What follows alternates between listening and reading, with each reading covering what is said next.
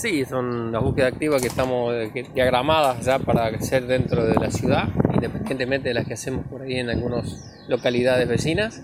Eh, hoy y mañana se van a hacer en, en, esta- en este barrio y bueno, es el, uno puede ver cómo, cómo la gente se va acercando.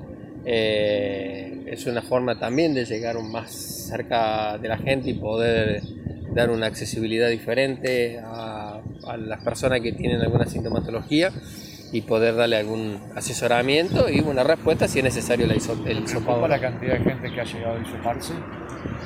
No, no me preocupa, al contrario, me, me da una sensación de, de buena predisposición a la gente para poder eh, estar alerta en este sentido, en esta parte de la pandemia que estamos luchando todos los días cuerpo a cuerpo y toda la comunidad y bueno, y, y la gente de salud con su particularidad trabajando eh, siempre para tratar de, de detectar tempranamente el virus y con esta colaboración síntomas los que vienen?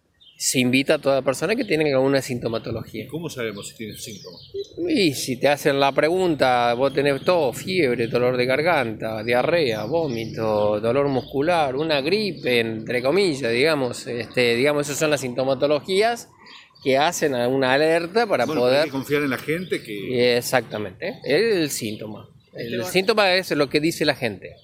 Después, si tiene fiebre o no tiene fiebre, nosotros contactamos si hay temperatura o no temperatura. La temperatura puede te- puedo tener síntomas sin temperatura a una temperatura que me, que me sea superior a 37 y medio. Más allá de la, de la búsqueda activa en sí, ¿comenzaron las reuniones, los trabajos de cara a la vacunación?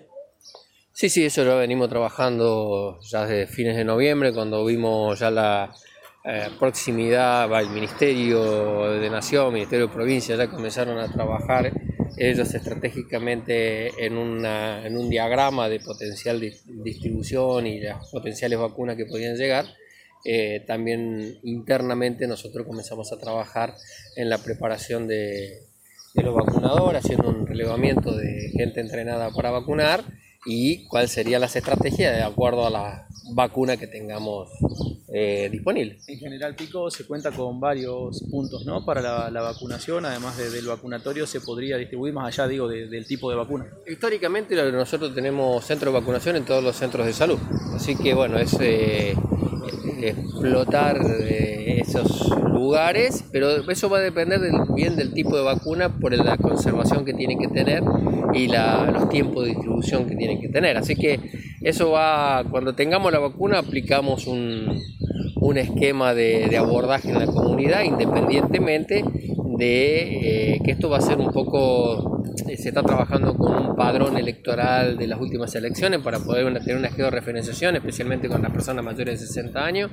Entonces uno ya va teniendo eh, en los barrios medianamente, independientemente de las migraciones internas que tenemos de cambio de domicilio que puede haber sucedido, eh, tenemos la- un buen grupo de población georreferenciado como para ir a abordar, invitar y decirles en qué momento y en qué lugar pueden hacerse vacunas. ¿El tema sigue la meseta o han aumentado los casos en los últimos días? No, una movilidad esperada, digamos. No, no tenemos nada más allá de, de los casos que van a estar apareciendo en forma constante y bueno, es, un, es algo esperable.